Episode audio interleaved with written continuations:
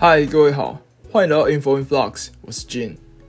那这是我们讯息集战地这个系列第十一集。那在这个系列呢，会想跟各位讨论一点稍微专业一点的内容。那内容通常是我在研究一个题目，或是跟别人聊天的时候，还有最近还包括了以前极速挖的一些坑。那这些都是我觉得比较有趣的突发奇想。那 OK，Let's get started。那前几集啊，我们聊到一些央行手上的一些货币政策跟央行的货币政策目标。那我们讨论说，哎，一些传统的货币政策有哪些？像是所谓的重贴现率，然后还有调整所所谓的法定存款准备率。那这些都是所谓的传统的货币政策。那在现在啊，尤其在零八年金融海啸之后。那其实整个经济社会的货币供给量，就是所谓的市面上的钞票，简单来说可以这样解释啊，已经远远超过零八年之前的情况了。那当然就是当初为什么会进行这种大规模的印钞，就是印钞机从头开到晚这样子，就当不用钱这样开，因为反正好像有人算过吧。我忘记好像是在李敖的某一本书，那那本书好像是，哎哦，我想起来是杨伟美国。我印象中在书后面那个序，他就会写说，印一张美元一百块美金的钞票的成本是两分钱。那其实超级划算的啊，等于是你花了两分钱，然后印了一张有一百块美金的购买力的这张钞票，那你其实赚了九十九块。九十八分美金嘛，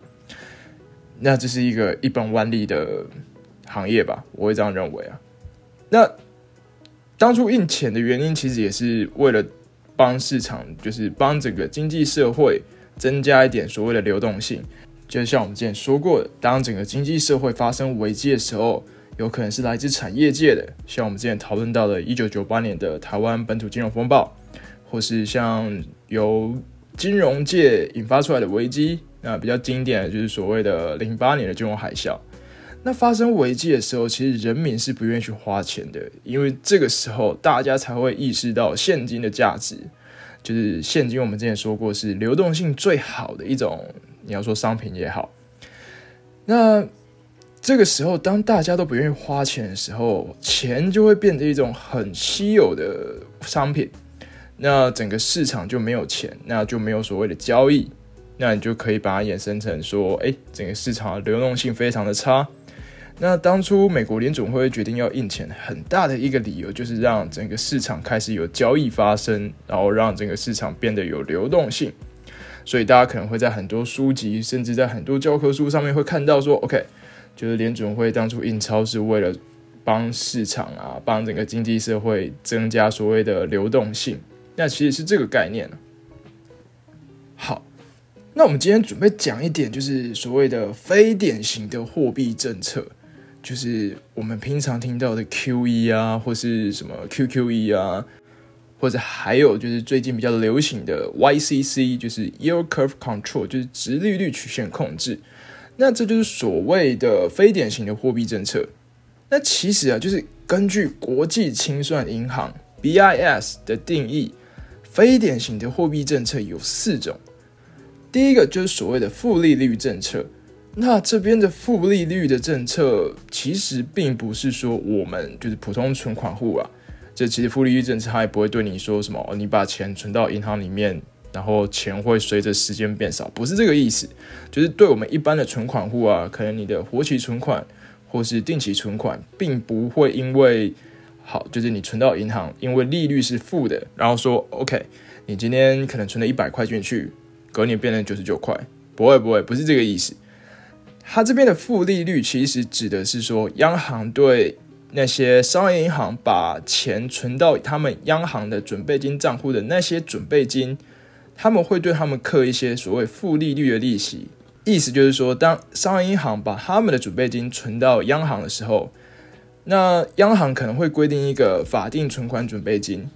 那这就是说，OK，你准备金可以超过这个数字，但是绝对不能低于这个数字。但是有一些商业银行，他们可能会存超过这个水位，超过央行法定规定的水位。那这部分多出来的准备金就是我们所谓的超额准备金。那负利率政策就是针对这些超额准备金收取利息，就是说这些超额准备金啊，你存在央行里面，央行是会克扣它一些费用。那这其实是为了什么？那其实很蛮好理解，就是他希望你不要把太多钱，就是央行希望商业银行不要把太多钱存到央行的准备金账户里面，他们就是鼓励银行向民间发出贷款。那简单来说是这样子。那我们待会再回来解释一下，就是说负利率政策它可能有什么效果，然后它为什么要进行负利率政策，然后负利率政策有哪一些副作用？因为任何的政策啊，或者任何的改变，其实都会有所谓的副作用嘛。那第二个，在国际清算银行里面定义的非典型货币政策，就是所谓的延展贷款操作，叫 extending lending operation。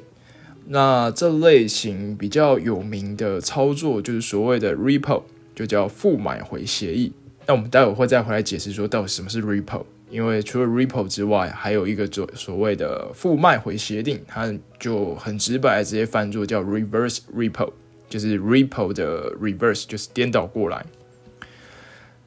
好，那第三个就是大家比较熟悉的，就是所谓的资产购买计划，叫 APP（Asset Purchase Program）。那我们熟知的 QE 啊，或是 QQE，就是所谓这个类型的。那最后一个在国际清算银行里面定义的非典型货币政策，就是所谓的前瞻性指引 （forward guidance）。那这个前瞻性指引，它并不一定有实际的市场操作，但是它常常配合其他的货币政策进行实施，就可能像是我们知道的，呃，央行每次开完会，就是所谓的 FOMC 之后，那他们都会进行一个记者会嘛，然后就很多媒体会去问那个央行总裁。像现在美国联准会的主席好像就叫做 Powell，那很多人都会问他说：“哎，那你对这一次的升息降息有什么想法？那依据什么？或是呃，你对下一次，或是大家会其实很多人很多记者会问的很直白啊，他会直接问他说：你预计今年还会升几次息？这样子，或是降几次息？那大家都会想要知道说：哎，到底这些央行或者联总会未来的操作是什么？”因为他们是货币政策的主要执行者嘛，那这边我觉得有比较有趣的一些故事可以讨论，像说，哎，有两种前瞻性指引，就像德尔菲式或是奥德赛式，这真的是跟希腊神话有关啊。那我不知道大家对希腊神话的理解到哪里，但是这边会稍微讨论一下，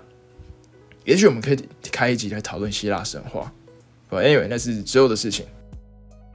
好，那我们回到刚刚第一个讨论到的非典型货币政策，就是所谓的负利率政策 （Negative Interest on Excess Reserve）。那从英文的话，其实就还蛮好理解，就是说它是针对那些 excess reserve，就是所谓的超额准备金收取利息的一个政策。那其实跟我们像我刚刚讲的，跟我们普通的存款户最多，我相信大家最多能接受存在银行没有利息而已。但是应该不太能够接受把钱存在银行，银行还会跟你收取保管费这个概念吧？我相信如果真的实施的话，应该很多人会暴动吧，或是银行的，就是他们会非常的难做事。But anyway，那我们这边先讨论一下，就是说直觉上啊，我们像我们刚刚讲的，很多人在讨论负利率的时候。会以为说，哎，存户会向银行支付保管费，但实际上并不是。就像我们刚刚说的嘛，它是央行针对商业银行的操作。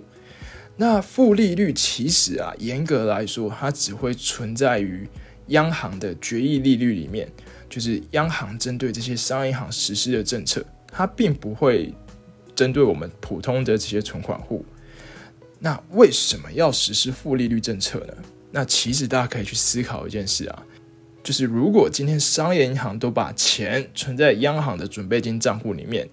那他们是不是就没有办法把这些钱贷款到产业界，或是贷款到有资金需求的人，就可能要扩厂啊，或是有人要决定出出来自己创业，搞自己的事业？那其实会造成所谓借款的成本会比较高。那我们这边说借款的成本可能就像是利率，就是大家如果有资金需求的人，他去银行的话可能会借不到钱，因为商业银行都把钱存在央行的准备金账户里面。那央行实施这些负利率政策，其实就是鼓励这些商业银行说：你们不要把钱存到我这边了，你们拜托你们把钱贷出去，把钱借给那些真的有需求的人。那通常会执行这个负利率政策啊，通常就是所谓的经济成长停滞的时候，或是像日本他们执行所谓的零利率或是负利率政策的时候，通常都是因为他们那时候面临所谓的通货紧缩。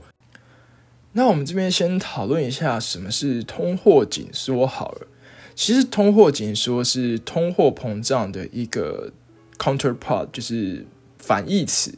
那我们大家先了解一下什么是通货膨胀。通货膨胀的意思是说，就是商品的价格会随着时间然后开始往上走，就是它会越来越贵。我今天去看了一下超商的茶叶蛋。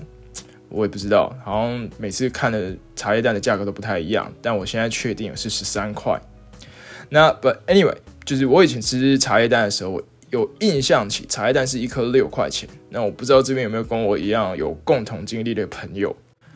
那这代表什么？那这其实就代表说，我们市面上这些商品的价格啊，它是随着时间一直往上在成长的。那这就是所谓的通货膨胀。那可能像我们之前在货币那一集的讯息集三 D 有讨论到的所谓的恶性通货膨胀。那恶性通货膨胀就是一个很极端的例子。那举个例子好，就可能你吃一碗面的时候，如果你没有先把钱付完啊，那我们先假设你吃一碗面的时候，你看到的公告价是一百块，那可能你吃完一碗面的时候，我不知道，大家假设花十分钟吃完好了。那你十分钟之后，你发现说公告价现在变成两百块，那意思是说在这十分钟之内，通货膨胀率是百分之百，那代表就是这个通货膨胀太夸张了，那就是我们所谓的恶性通货膨胀 （hyperinflation）。那大家可以去思考啊，在这种通货膨胀的情况下，民众会对消费有什么反应？就是民众的消费行为啊，会不会受通货膨胀影响？OK，其实是会的哦。就大家去思考一下，我们举一个极端一点的例子，好，在所谓的恶性通货膨胀的时候，那你在吃面的时候，我相信很多人一定会直接先把钱付完。那当然，商家希望你吃完再付啦，因为对他来说可能会比较好。但如果是我的话，我一定会先把钱付完。那这个动作代表是什么？代表是如果我手上一旦拿到钞票。在恶性通货膨胀的环境下，我做的第一件事是把手上的钞票全部换成商品，因为商品确实是比我手上的钞票还要能够保值。那通货膨胀确实是会影响到民众的消费行为，对吧？只是因为我们现在通货膨胀就是央行会控制，就是我们说央行其中一个天职就是控制通膨嘛。那比较健康的通膨，可能就是说每年以两 percent 的比例往上增长，这是比较健康的。那我们聊完通货膨胀之后，我们现在回来讨论所谓的通货紧缩。那大家可以去思考一下，什么是通货紧缩？那意思就是说，商品的价格会随着时间往下跌。那可能会有人觉得说，不会啊，很棒啊，诶，有些东西越来越便宜，但大家要去思考一件事哦，通货紧缩会造成民众有什么消费行为上的改变？那我们一样举吃面来说好了。那如果你去吃一碗面，你在吃之前你看到排告价是一百块，那你可能过了十分钟之后，你发现说排告价变五十块，那这个时候啊，我相信大家一定会希望把付钱这个动作留到吃完面之后嘛。那一样的意思，大家可以放大到整个经济社会来看，在一个有通货紧缩的社会，民众其实是会把他们的消费往后递延，就是如果没有必要的消费，就放到说 OK，我们下个月再买，没或是明年再买，越大的消费会越往后延，那会对整个经济社会造成什么影响？那就是消费开始降低了，因为大家不喜欢花钱了。因为大家就有一个认知，就是说，OK，商品的价格会越来越低嘛。那当大家不喜欢花钱的时候，整个经济社会其实就不会成长了。因为我们就是知道说有消费才会促进整个经济社会的成长嘛，才会刺激整个经济社会。那其实通货紧缩是一个很棘手的事情，因为有时候通货膨胀你还有机会控制，那通货紧缩通常是一个人的行为习惯的改变。那像日本，他们就经历了可能二十几年、快三十年的通货紧缩，那这是一件很痛苦的事情，因为这代表说他们的经济成长已经停滞了很久很久了。好，那负利率政策有什么副作用？我们终于聊到这个问题，副作用。好，首先呢，负利率政策对整个经济社会的呃影响，就是说，央行他们希望商业银行把钱贷款出去，那商业银行也会做这件事。为什么？因为他们如果不把钱贷出去，他们可能存在央行的准备金账户里面，他们会被克扣手续费。那现在大家去银行借钱变得容易了，那很多人就会借钱去。买一些金融商品，或是买一些我不知道很多资产吧，那他这时候就会提升所谓金融商品的价格，像可能很多人去买房地产，或是去买股市。当然，在台湾的话，我们的央行就会有所谓的选择性信用融通，他就希望这些钱啊，就是有选择性的不要去某些地方，那通常是不要去不动产啊、房地产。那如果各位有兴趣的话，可以去我们台湾中央银行的网站去看。好像已经到第五波的信用管制了吧？但大家可以去思考一下，这信用管制是有没有效？房价还是这么高，But that's interesting。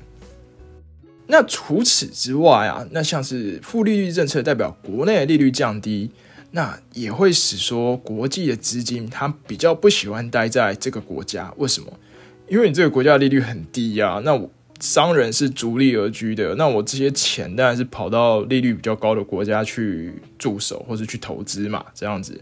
那这会连带影响那个国家的汇率市场。为什么？因为大家会想要把这个国家的钱撤出来。那像日本好了，就是可能那些原本在日本投资的人，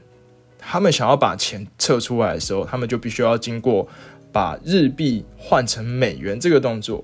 那等于是他必须要在外汇市场抛售他手上的日币去购买美金，那这时候日币就会开始往下跌，因为有人在抛售嘛。那某种程度上，你可以说，哎，日元贬值是带动日本的出口。But anyway，这个影响其实还蛮广泛的。这就是如果我们要继续讨论的话，其实已经可以写成很多论文了。那大家有兴趣的话，可以去思考一下利率跟汇率的关系。所以就是降息或是升息这个动作，就我们上一期有讨论，就是降息升息其实是就是联准会啊，或是央行在设定它的利率目标区间。那这个动作其实也会导致你的国家的货币的汇率会有波动。那在学界方面呢，其实有些学者会认为说，如果央行把所谓的利率降到负的，就是小于零的话，那其实等于是你在牺牲未来央行可以执行货币政策的操作性，因为其实当央行已经把这种所谓的利率降到零以下之后，那他这一招等于是作废了。就是说，如果当他已经把利率降到负数的时候，然后还没有办法达到他们原本预期的效果的话，那他们就必须要去思考其他招数了，因为这一招已经行不通了，降息已经。降无可降了。那另外还有一种副作用，就是说，央行既然鼓励商业银行把钱放款出去，那有没有可能市场上的投资机会比较好的就是那一些？那如果商业银行又有必须要把资金放贷出去的压力的话，它是不是就会选择一些比较不是那么好，或是风险稍微高一点的投资机会？那这可能就会造成一个很微妙的现象，就是商业银行他们放出去的款项，有一些可能品质不会那么好，那可能会危害整个金融体系的稳定性。那央行又是主管金融体系稳定性的一个监管单位，那其实就真的是一个很有点矛盾的感觉。那我们这边再介绍一下第二种我们所谓的非典型的货币政策，就是所谓的延展贷款操作，叫 extending lending operation。那这类的操作啊，其实有一个很有名的工具，就是货币政策工具，叫做 repo。就是 IEPO，因为它的全名就叫做 Repurchase Agreement 啊，那中文就是所谓的复买回协议。那还有另外一个它的对立叫做 Reverse Repo，叫做负卖回协议。那好，那我们这边讨论 Repo 就好了。好，Repo 是什么 Ripple 是说央行透过短期的抵押贷款提供资金给这些初级市场的交易商。那这是定义啊。那我们这边用白话文来讲解一下，就是说，OK，就是央行可能会希望这些商业银行。拿他们一些手上的可能国债或是比较好的商业票据，然后拿去央行那边做抵押，然后把钱放给这些商业银行。那这听起来很像一种交易，对吧？但它本质上其实是一种借贷，因为央行会规定说，OK，到了某一个时间，它会用比当初从这些商业银行手上买过来这些抵押品，就我们刚刚讨论的国债啊，或是好的这些商业票据。央行会用高一点的价格从这些商业银行手上买回他当初的那张纸，就是所谓的负买回协定。那站在商业银行的角度，大家会会觉得说，哎，还不错啊，我是跟央行打交道，就等于是央行在借我钱，然后最后我还可以在这个笔借贷中赚到一点小钱。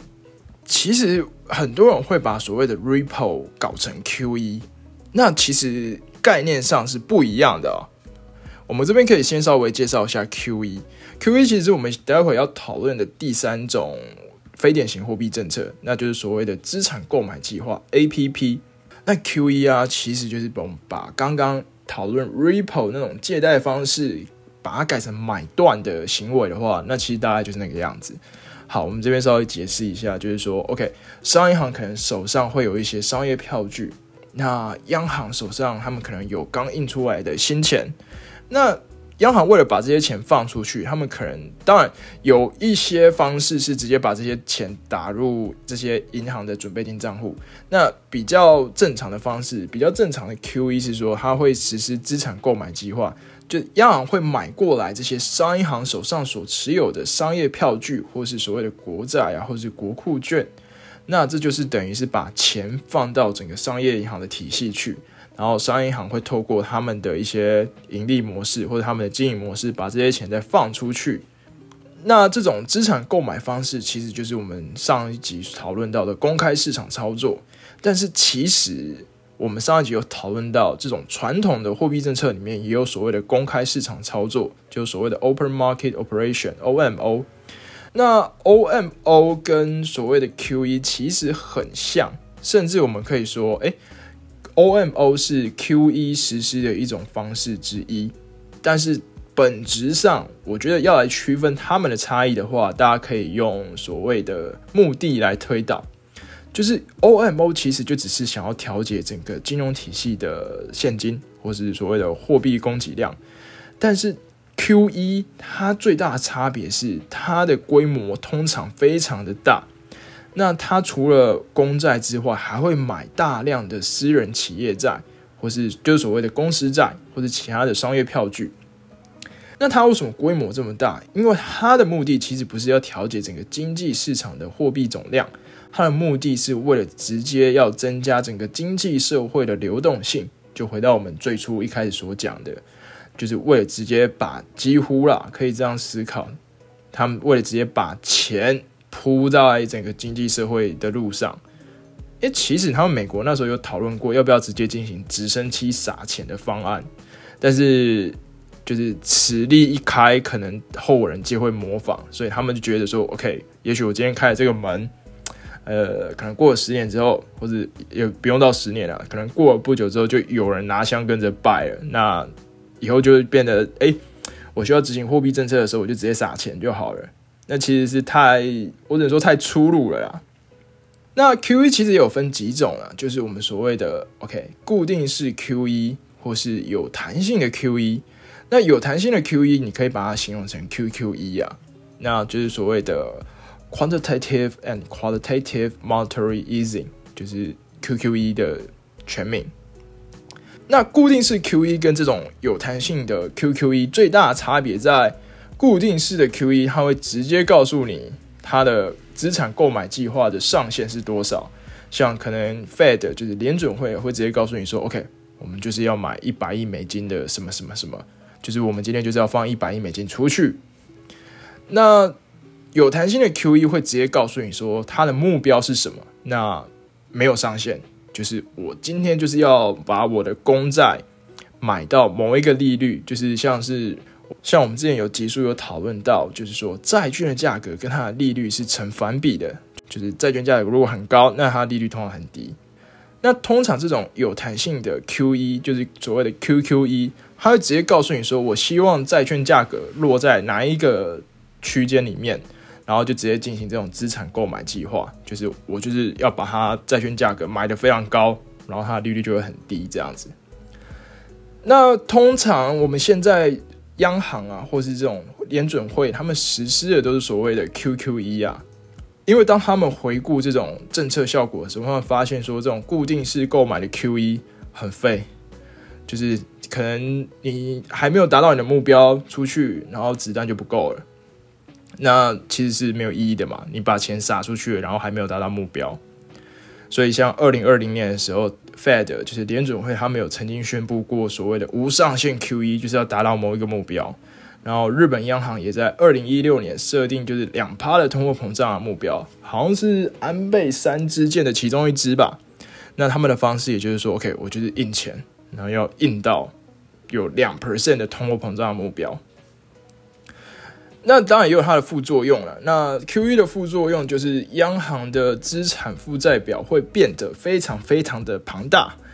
那有人会说，诶，央行的资产负债表庞大有什么关系？那好，大家可以去思考一下。央行是国营事业，对吧？当然，在美国就是说，联准会是很多私人银行所共同持有的一家机构啦，就是联准会是有股东的，但是它有很强烈的国家性质，对吧？那在台湾就不用说了，台湾的央行是一种国营事业，那它是所有国营事业里面每年提供盈利最多的，好像三千亿吧，它每年缴了三千亿新台币到台湾的国库里面。那大家可以去思考一件事啊，如果市场上有很多公司的公司债或是股票都被一家国营机构掌握，那会变成什么样？那不就是变得国营化了吗？这对整个经济市场其实不是一件好事。那大家可以去思考，如果一家公司可能有百分之二十的股票掌握在央行手上，那我这边是举个例子啊。那央行其实对这家公司的股价会有很大的影响力耶。它什么时候丢这二十 percent 的股票出来，那家公司的股价可能真的会跌很惨。那这也是大家会抨击 QE 的一个。原因之一啊，就是说，OK，你今天联准会印了这么多钞票出来，然后购买了这么多资产，那这些资产你打算什么时候卖掉？因为照法规上它是必须要卖的，那卖的时机点就非常的有意思，对，因为通常是希望在不干扰市场机制的情况下卖，因为如果突然有一个人大户要到货，大家可以去思考这个问题哦。你在股票市场上有一个大户想要到货，那股价是一定往下掉的。那这种情况放在联准会身上刚刚好而已，就是联准会如果随时要到货，哇，那整个经济社会是你可以看到，那应该那一天会有一根很以台股的颜色来说啦，就那天那天会有一根很长的绿线。好，那我们讲完 Q E，我们回到我们刚刚提到的 Repo，就是负买回协议。那其实对央行来说，他们比较喜欢执行 repo，因为我们刚刚说过，repo 就是这种负买回协议，它是一种借贷关系，就是央行到最后还会把商业银行手上的那一张负买回协议买回去，然后再把它的当初拿过来的抵押品还给他们，还给这些商业银行。但是 QE 就是一种买断了哦，就是你抵押品过来，然后我钱给你。他其实不太能收回他当初放给这些商业银行的现金，所以现在的联准会的货币市场操作啊，很多都会靠 repo。当然，当初这些央行他们设计 repo，他们就是希望说，OK，我把钱放出去，我还有机会收得回来。好，那我们这边做个总结，就是 repo 跟 QE 最大的差别就是央行能不能把钱收回来。在 QE 的操作下是不行的，因为它就是一个买卖关系。那在 Repo 的操作下，它是可以还有机会把钱收回来的。就是站在央行的立场角度来说了，那 Ripple 啊，其实还有一个很重要的角色，我们提一下好了。就是啊，我们知道说联准会或是这些央行，他们其实打交道就是所谓的商业银行。那商业银行是可以把钱存在他们在央行里面开设的准备金账户，他们可以把钱存在那个地方，就变成准备金嘛。我们一直在讨论这个问题，就是准备金，然后准备金制度。但是整个金融体系里面又不是只有商业银行。那那些非商业银行的金融机构，其实就没有办法把钱存在央行里面领那个很低但是很稳定的利率的利息，所以他们当初设立 Ripple 这个操作，其实很大一部分是为了那些不是商业银行，就是非银行体系的金融机构，希望他们也可以把钱就是跟央行或者联准会打交道。就等于是你把你手上的抵押品，可能商业票据或是一些国库券、国债，借给央行，然后联储会把钱借给你，然后联储会还会规定说，在某一个时间之后，他会从你手上把这张纸、把这张付买回协定，把它买回去，用当初高点价格卖给你。那其实是一个很稳定，但是可能利率很低啊，但是一个很稳定的一个报酬。那这个 repo 这个市场啊，或者 repo 这个方式，就是为这些非银行体系的金融机构所操所设立的。像美国就有一种基金叫所谓的货币市场共同基金。那货币市场共同基金在台湾其实不是那么盛行啊，就就我所知。那在美国的话，货币市场共同基金其实体量是非常的大，那也是一个非常稳定、风险非常低的一个基金。那他们的主要功能就是提供企业短期资金或是营运的周转资金，然后可以，你可以去购买所谓的货币市场共同基金，因为这些基金所购买的标的都是一些非常稳定的标的，像是国债，而且还是短天期的国债，然后像我们刚刚讨论到这种 Ripple 付买回协议，或是短期的公司债，或是定期存单，大家可以想象吗？那这个货币市场基金就是。它的风险很低，但是它还是有一些跟我们所谓的呃定期存款有一些差别啊。就是第一个，它不会受所谓的存款保险的保障，那也有可能它会亏钱，有可能有发生过，只是几率比较低而已。好，那我们最后聊一下，就是所谓的前瞻性指引 （forward guidance）。那这个前瞻性指引其实也是所谓的非典型的货币政策。那它常常配合其他货币政策使用了。那这种就是所谓的，像我们知道说，诶，在开完会，联准会开完会的时候，那他们会公布所谓的联邦公开市场委员会的会议记录。那有些人可以从会议记录里面判断说，诶，今年开会哪一些哦，这一次开会哪一些委员就是鹰派或是鸽派。那他们也会在开会后会进行一个记者会，那很多人也会去问这些。呃，像联总会主席就是 Powell，他会问说：“哎，到底你觉得接下来联总还会升几次息？那或者你对这次升息是为什么会升息，或者为什么会降息？”那通常这些官员啊，就是回答这些记者问题的官员，就是所谓的联总会主席啊，就是 Powell，现在是 Powell，鲍威尔吧，好像有中文翻译是这样子。他们会依照他们希望市场。怎样运行的方式，然后会回答，就是他们讲话是，他们每一句回答都是有设计过的，大家可以去思考这件事情。像联准会，我们知道说，他们今年的一个很大的目标就是希望把通膨压下去，但他又不希望伤害到实体经济，那他讲话就会非常非常的小心。他上一次开会好像一直在讨论什么经济指标的全面性，就 totality，我会觉得说，这不是废话吗？谁在做政策的时候不讨论这种经济指标的全面性？But anyway，那就是他讲话的艺术。那在历史上，就是有一个很有名的联储会主席叫做格林斯潘 （Greenspan）。那他讲话就是那一种，就是很隐喻，就是很怎么说，非常有艺术的讲话方式。那他讲话就是讲到整个记者也不知道他到底在讲什么，所以记者也没有办法判断他的态度是什么。甚至那个时候玩到最夸张，就是他们直接不公布说，OK，到底是升息还是降息，就是反正你事后看了就知道，就是当他真的进行操作之后，你就知道他是升息还是降息。他们玩到这么夸张，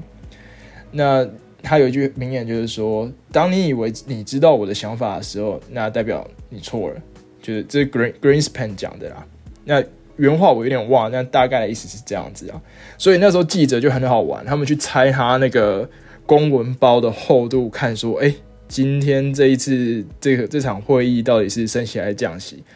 那其实是一个我觉得没有什么意义啊，因为后面学界或者后面在这种金融界，他们比较奉行的是说，OK，你就尽量把话讲清楚，这样子不要让大家猜来猜去的，那其实是一件很没有效率的方式。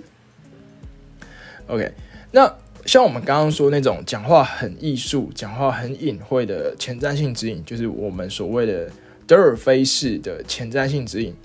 那德尔菲这三个字是出自于希腊神话的太阳神阿波罗的神庙。阿波罗神庙的名字就叫德尔菲神庙。那在希腊神话里面是说，OK，阿波罗除了是太阳神之外，他也是所谓的预言之神。那他给的神谕常常也是那种话讲不清楚、含糊不清的那种感觉，就是只他只会给一个方向，所以很多的具体细节你要自己去猜。那在希腊神话里面，它也有很多悲剧是跟这这所谓的德尔菲神谕有关。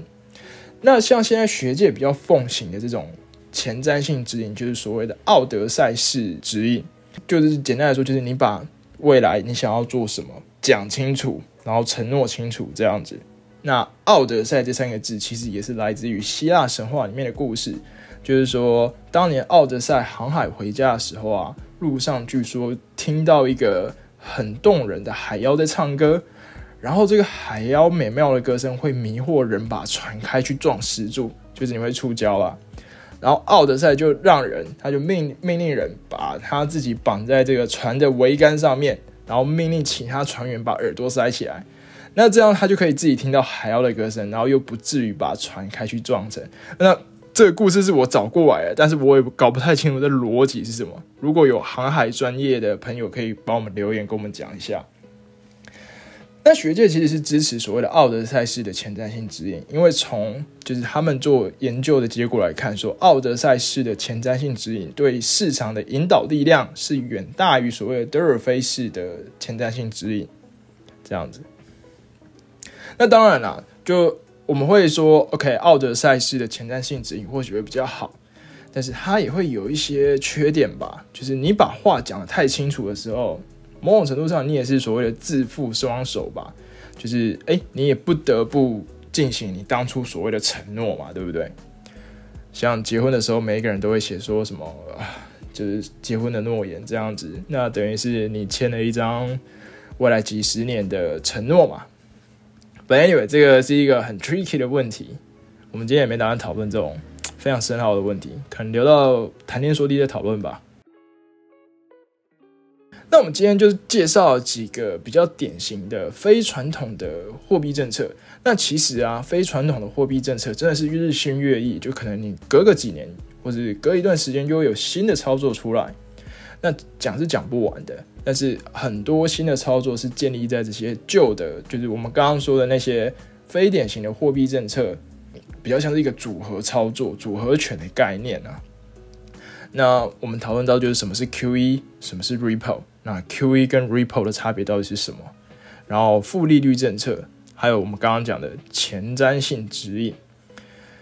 那今天的内容就分享到这边啦。如果你对这一集有什么想法的话，就欢迎到我们底下留言，然后给我们一些评论，我们一定会看。那还没有追踪我们 Podcast 或者 IG 的朋友，也欢迎你们追踪。那我们会定期的更新，那就请持续追踪我们 Info Influx 啊。我是 Jin，See you next time。